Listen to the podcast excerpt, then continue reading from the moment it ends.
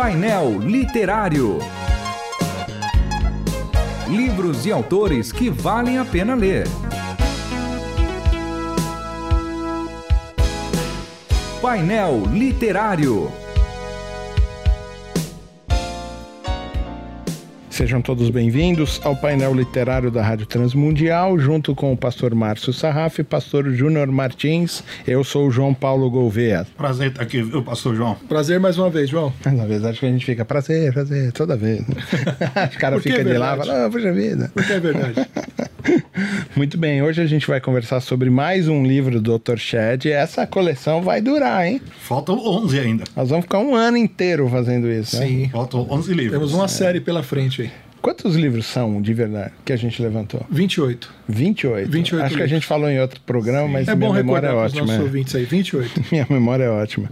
28 livros. E eu costumo dizer que ele, é, na simplicidade dele, o quanto ele colabora com a nossa vida espiritual, com a nossa intelectualidade, com o Sem nosso dúvida. cristianismo e nossa santificação, é um negócio absurdo. O livro de hoje é Palavra Viva, extraindo e expondo a mensagem. Dr. Russell Shedd, Pastor Márcio, esse livro fala do quê? É um livro de homilética, João. Homilética, nós sabemos que é uma, uma disciplina teológica que é a exposição da palavra de Deus, pregação propriamente dita, e ele eh, traz aí com muita, muita riqueza alguns aspectos importantes para um bom exercício da homilética. Primeiro, que a palavra de Deus é a única mensagem. Então, uma coisa que a gente precisa trabalhar com constância é no púlpito, na pregação da palavra, usar a palavra de Deus somente. Ela é a mensagem, ela é o assunto da pregação. E aí ele vai discorrer com o poder transformador da palavra. Então, ideias não transformam as pessoas, pelo menos do ponto de vista de salvação, de arrependimento, de perdão de pecados, de santificação, de compromisso com o reino de Deus. Mas a palavra de Deus transforma. Então, a Bíblia tem um poder transformador. O ensino da palavra de Deus também, na- no entendimento dele, é a atividade de pastorear. Eu achei essa, essa ideia muito interessante no livro, porque a gente pensa muito no pastoreio, cuidado das ovelhas. O que é cuidar das ovelhas?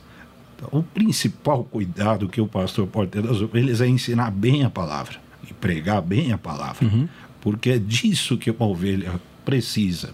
Estamos usando aqui analogias do Senhor Jesus, o bom pastor, o pastor do Salmo 23, que supre todas as necessidades. Então o Dr. Shedd vê a palavra vivificante, transformadora, poderosa, como um, meio de pastorear.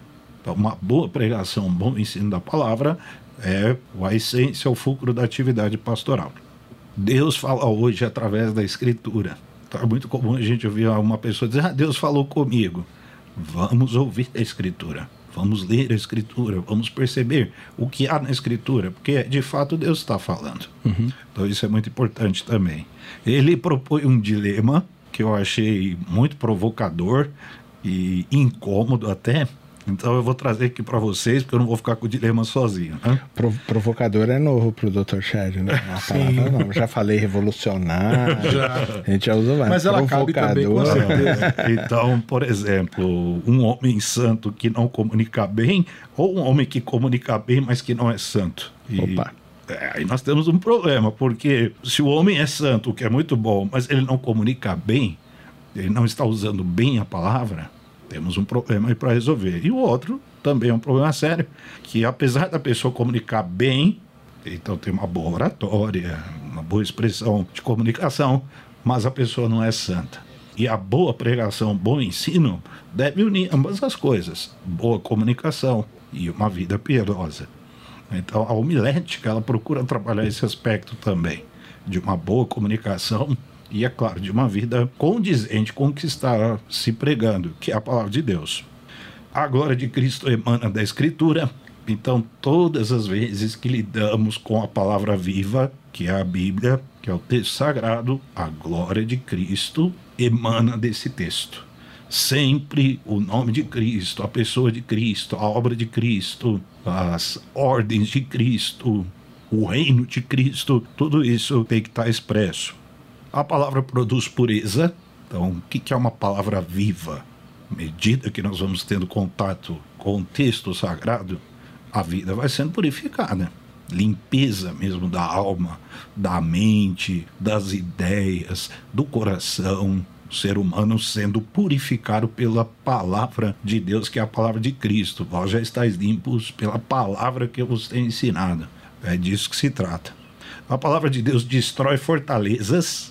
Então, quem prega, quem ensina a palavra, às vezes nem tem ideia de que fortalezas estão sendo destruídas hostes espirituais sendo dissipadas, uhum. aquela cultura de pecado enraizada na vida de alguém, ou até mesmo do próprio pregador, tudo isso vai sendo destruído com o poder da palavra de Deus de destruir fortalezas. E é que, claro, nós estamos falando de questões espirituais, mas há questões também humanas de ideologias, de filosofias vãs, de pensamentos que afastam as pessoas de Deus, até do ponto de vista religioso. A palavra de Deus ela vai dissipando tudo isso. A gente, a gente conhece muita história de pessoas que eram de tradições religiosas diferentes das do Evangelho, e aí ter contato com o Evangelho de Cristo, e todas essas fortalezas culturais, tradicionais, religiosas vão sendo destruídas. Impressionante esse aspecto que o Dr. Shedd traz ao mesmo tempo que a palavra é poderosa para salvar, ela é mais doce do que o mel. então ela confronta e conforta. Ela inquire e estimula. Ela acusa e apoia. E acolhe, né? E acolhe. É a palavra viva de Cristo, né? E só para encerrar esse primeiro momento, João, o compromisso do Dr. Shed com a pregação expositiva. Então, ele traz que a, que a pregação expositiva é o melhor caminho para o púlpito, para o sermão e para quem procura ah, se dedicar à hermenêutica, à boa interpretação do texto, sempre fazer a pregação expositiva. Pastor Júnior, eu fiquei ouvindo aqui o pastor Márcio e ele falou de provocação, né? A um certo ponto ele foi meio provocador. E aí eu vou aproveitar esse gancho para te fazer uma pergunta.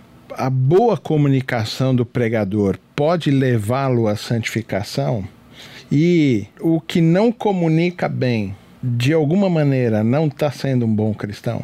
A gente está falando do púlpito. A gente está falando de um momento muito importante do culto, da semana da vida dos crentes. A gente está falando de um momento para o qual, pelo menos em tese, os pastores se preparam com oração, com leitura da palavra.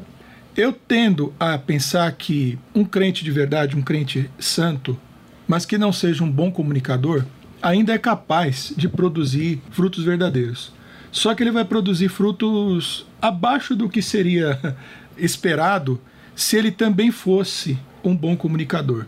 Aí eu vou para a segunda parte da resposta, em que eu acredito que um pregador que não tenha uma boa comunicação, ele vai perceber isso ao longo do tempo. E eu acho que ele se sentirá obrigado a melhorar a sua comunicação. Eu acho que essa melhoria da comunicação, ela não vem só pela capacidade retórica ela vem por um processo de santificação uhum. de verdade. Ou seja, no sentido dele permitir que Deus fale através dele. Porque quando a gente fala de qualidade de pregação, a gente fala de retórica, de capacidade de falar, mas a gente está falando de unção. A gente está falando de poder. A gente está falando de alguém que você ouve e ele, você olha para a pessoa e você deixa de enxergá-la e você passa a enxergar a palavra e passa a enxergar Cristo. Uhum. E você começa, apesar de ser uma voz humana, você começa a perceber que aquilo lá é o próprio Deus rogando ao teu coração que seja transformado e tudo mais. Então eu acho, eu também acho que as coisas estão assim intimamente ligadas. Eu acredito que à medida em que o pregador avança, ele busca a santificação para o bem do seu ministério e para o bem do seu ministério, para o bem da sua comunicação, a santificação é, é, absolutamente necessária. E a palavra é viva e eficaz. Sim. Mais penetrante do que espada alguma de dois gumes. E até o, o pecador impuro, quando promove a palavra, ela transforma? transforma o, o, o apóstolo. Porque isso não vai macular a mensagem? Então, mas, ele sendo. Mas vamos lembrar da pergunta provocadora hum. do apóstolo Paulo, acho que aos Coríntios, quem é idôneo? Quem é capacitado para tanto? Uhum. Quem é idôneo? Eu acredito que ali o sentido dessa pergunta retórica dele, que ninguém, ninguém pode pregar o evangelho por si só. Porque todos nós somos pecadores. Se levar a coisa ao não, pé da levar, letra mesmo, ninguém levar, vai. Só Deus pode falar. Só que a gente não sabe por que Deus chamou a gente para falar. E aí, em nome dele ainda. Em nome dele. Então, quem é idôneo para fazê-lo? A resposta é óbvia: ninguém é idôneo.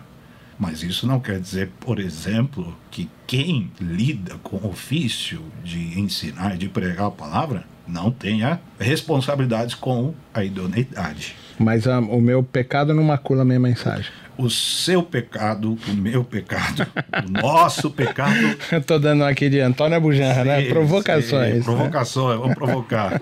O nosso o pecado, João, ele já foi perdoado por Cristo.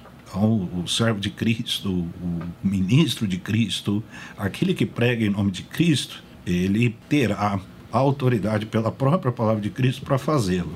Não significa que a gente não tenha que cuidar dos nossos pecados, nos arrependendo, buscando a santificação.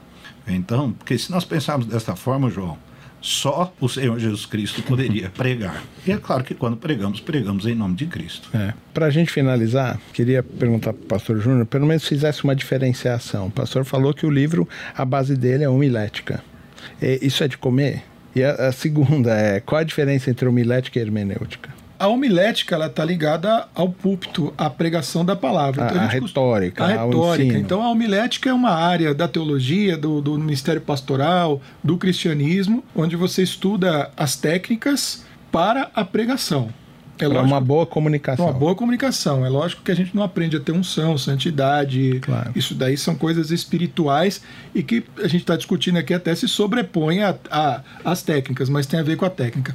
E a hermenêutica é uma ferramenta de interpretação da Bíblia. Uhum. Ou seja, são ferramentas que foram é, descobertas, que foram desenvolvidas para compreensão do, do texto antigo, do texto bíblico, no sentido de buscar o seu, a sua mensagem, a sua essência, e, portanto, a, a hermenêutica é também uma ferramenta da homilética. Ou seja, uhum. para alguém pregar bem, ele precisa também interpretar bem, ele precisa saber do que ele está falando. Muito bem, esse é mais um livro que a gente indica para você que quer aprender mais sobre a palavra, entender a importância de de comunicar bem a palavra, você que está estudando e quer se comunicar melhor, quer ensinar melhor, quer trabalhar na escola dominical, no púlpito, em qualquer outro lugar, entender a importância de uma boa comunicação, é imprescindível que você leia esse livro do Dr. Shed, Palavra Viva, extraindo e expondo a mensagem de edições Vida Nova.